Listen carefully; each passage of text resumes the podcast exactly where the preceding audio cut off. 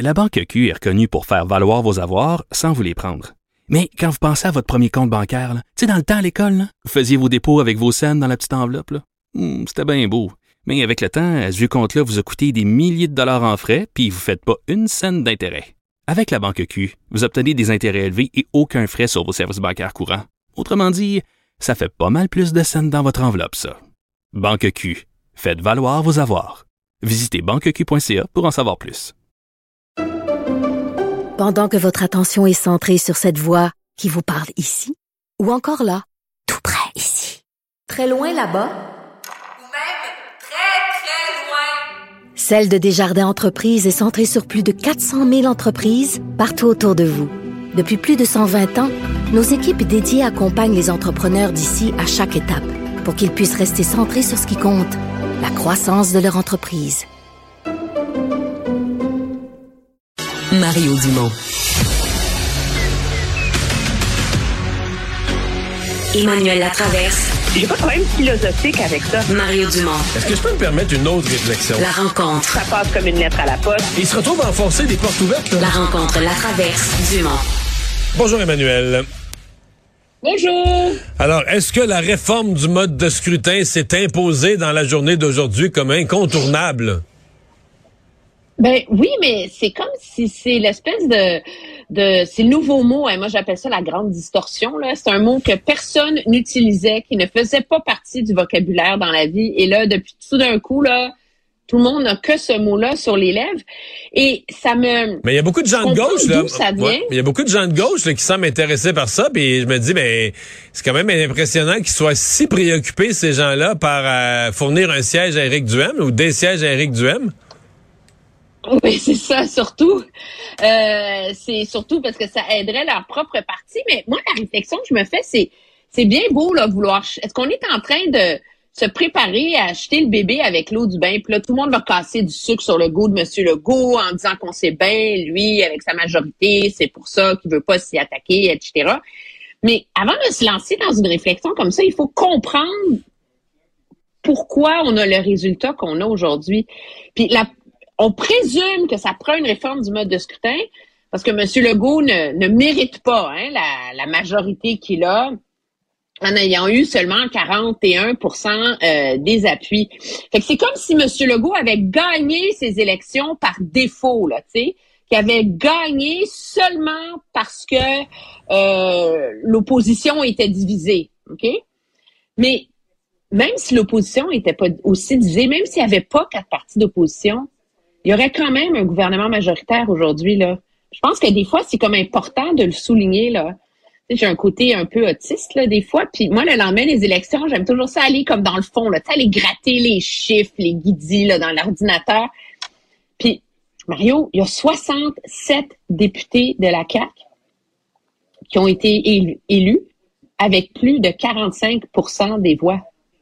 Ce qui veut dire que le plus proche poursuivant là, est à 17, 18, 19, 20, loin, loin, loin derrière. Là. Ben, alors, le problème, c'est pas que M. Legault est élu par défaut. Le problème, c'est que les partis d'opposition sont pas capables d'élargir leurs appuis, là. C'est pas comme si M. Legault avait gagné dans, avec 25% des voix. Alors là, M. Legault a eu 25% QS aurait eu 24,5 Éric Duhem aurait eu 22 Tu sais, Tout le monde est presque égalité. Puis là, ouf, il se faufile, là. Il s'est pas faufilé. Il a gagné comme carré, fair and square, là. Puis si, si, si t'élargis un peu, tu mets 40% mais là, c'est 77 députés de la CAQ qui ont été élus. Fait tu sais, la réalité, là, c'est que c'est dans n'importe quel paysage politique québécois du dernier siècle, M. Legault, il aurait gagné ses élections aujourd'hui, là. Ça n'a rien à voir ouais. avec le fait que l'opposition soit divisée. Ouais. Alors, à un moment donné, je veux dire, il faut quand même remettre les pendules à l'heure. Le problème du résultat électoral qu'on a, est-ce que c'est pas un problème des partis d'opposition qui sont des partis de niche? T'as un indépendantiste, un gauchiste, t'as un populiste de droite, puis t'as ce qu'on sait pas trop, tu sais?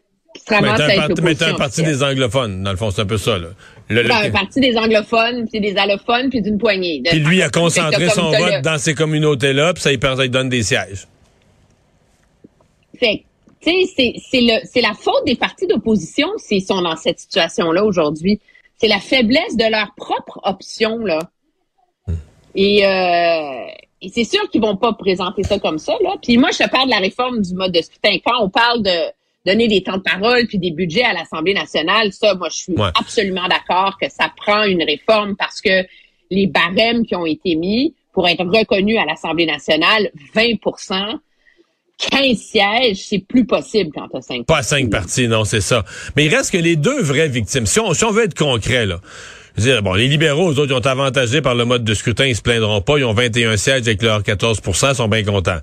Québec solidaire, avec 15% c'est vrai qu'ils auraient pu avoir un petit peu plus de sièges, mais ils ont 11 sièges. Là. Ils ont un vrai caucus, ils ont ce qu'il faut, pour euh, un prend la santé, l'autre l'éducation, on va avoir des temps de parole. Et Québec solidaire, c'est pas le, c'est ce qu'ils ont vécu dans le dernier mandat avec un siège de plus. Les deux vrais perdants, c'est le PQ qui a eu plus de votes les libéraux puis qui ont juste trois sièges, puis pire que pire, c'est Éric Duhem parce que lui il a même pas une voix, c'est-à-dire que la voix de ce 13% là n'est même pas reflétée à l'Assemblée nationale. Et c'est ça les deux partis dont dans, dans ce que tu dis, les deux partis dont il faut corriger la possibilité de s'exprimer, euh, de parler au nom de, leur- de leurs électeurs, c'est ces deux-là. Oui, puis ça, c'est intéressant. Monsieur Legault, euh, vraiment, il serait malvenu de s'opposer à donner les ressources d'un gros terre à ces partis-là quand il l'avait fait dans la dernière législature, parce que en 2018 non plus, le PQ puis QS ne se qualifiaient pas pour être reconnus à l'Assemblée nationale. Mais il est allé plus loin. Il a dit qu'il il- il était ouvert à voir si, dans le fond, M. Duhem ne devrait pas pouvoir faire des points de presse à l'Assemblée nationale.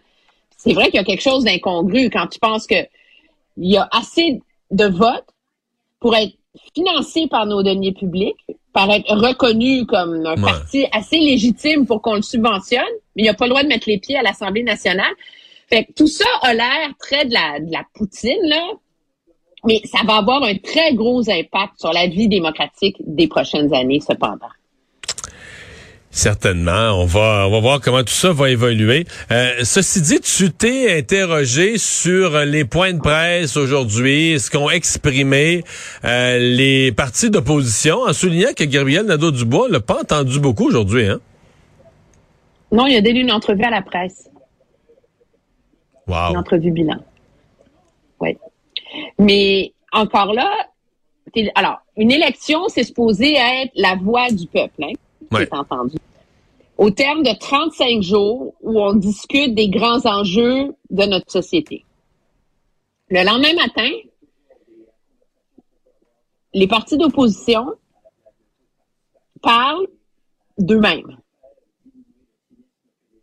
Leur Donc, budget, de, de leur budget de qu'ils recherche, leur temps de de leur parole, puis tout budget de recherche, de leur temps de parole. Puis, Mais il faut qu'ils parlent de ça à un moment donné. Est-ce que, que c'était trop vite Oui. ce matin? Parce que ça, c'est quelque chose qui va se régler d'ici 6, 7, 8 semaines. là. Il aurait peut-être pu euh, attendre un peu avant de soulever l'enjeu. Ou peut-être qu'il se disait... je comprends qu'ils ont sauté là-dessus en se disant on va battre le fer pendant qu'il est chaud, là. Ouais. Mais en même temps, moi, j'écoutais ça, puis je me disais, tu parles à toi-même, là. C'est pas vrai que c'est la préoccupation première des gens, tu sais. C'est, à un moment de... Non, mais c'est vrai, là, on est quand même... euh, tu sais, les gens qui ont voté, euh, qui ont voté pour, euh, pour le PQ, ils veulent savoir comment on va faire croître le mouvement. Tu sais, c'est...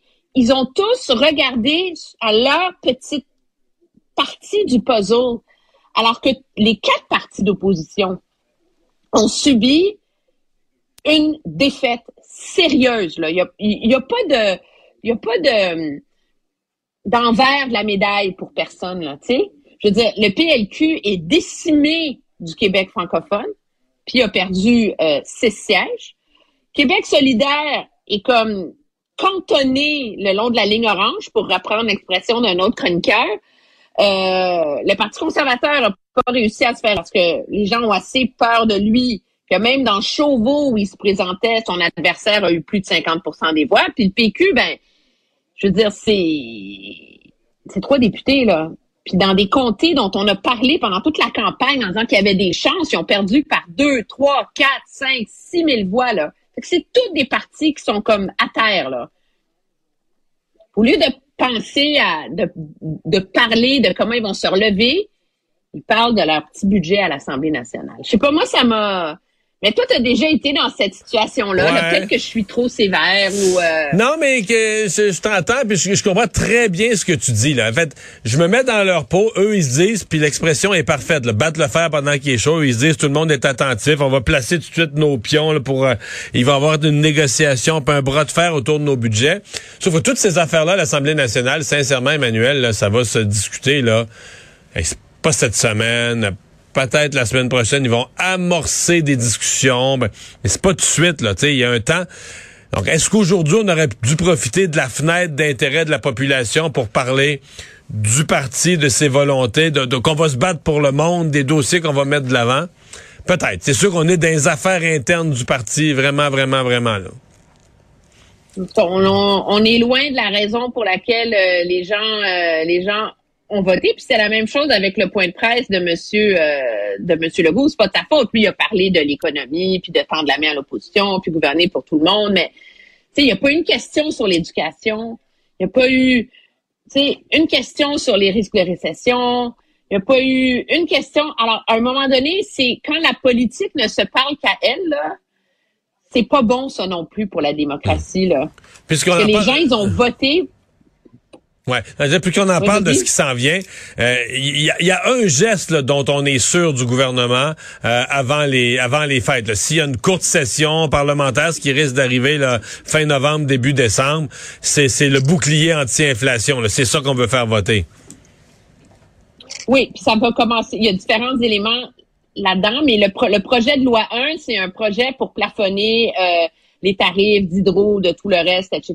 Puis après ça, le gouvernement va mettre en branle les différentes aides financières qu'il va faire parce que bon, ça fait aussi partie de sa promesse électorale d'envoyer euh, les chèques euh, euh, aux familles de la classe moyenne avant Noël, etc.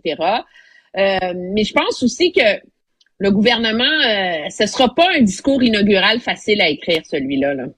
Parce qu'il finit son dernier mandat avec beaucoup de fils qui sont pas attachés. Moi, je pense, entre autres, à l'immigration, pour ne nommer, à, à l'éducation, pour ne nommer que ce dossier-là. L'immigration aussi, d'ailleurs, parce que les grosses réformes ont été faites. Puis maintenant, on est dans un défi de mise en œuvre. Et, euh, et après ça, il y a les nouveaux chantiers qu'il faut ouvrir. Là. Tu sais, c'est Monsieur, de manière très malhabile, Monsieur Legault a pas, en a pas fait un élément central de sa campagne, mais dans les faits, il veut opérer une immense transition énergétique, économique au Québec. Euh, ça, c'est des très, très, très, très gros chantiers là qu'il faut, euh, tu sais, que tu mets dans une plateforme électorale pour faire des promesses. On va construire des barrages, mais après ça, euh, tu as une obligation là, de d'articuler ça avec une certaine cohérence là. Donc, c'est des gros, gros mois et des grosses semaines qui se préparent en vue de l'ouverture de cette session parlementaire. Et tout ça qui va commencer avec euh, la formation de son cabinet. On verra d'ici euh, dix jours, deux semaines, là, qui sont ces nouveaux ministres. Emmanuel, merci. À demain.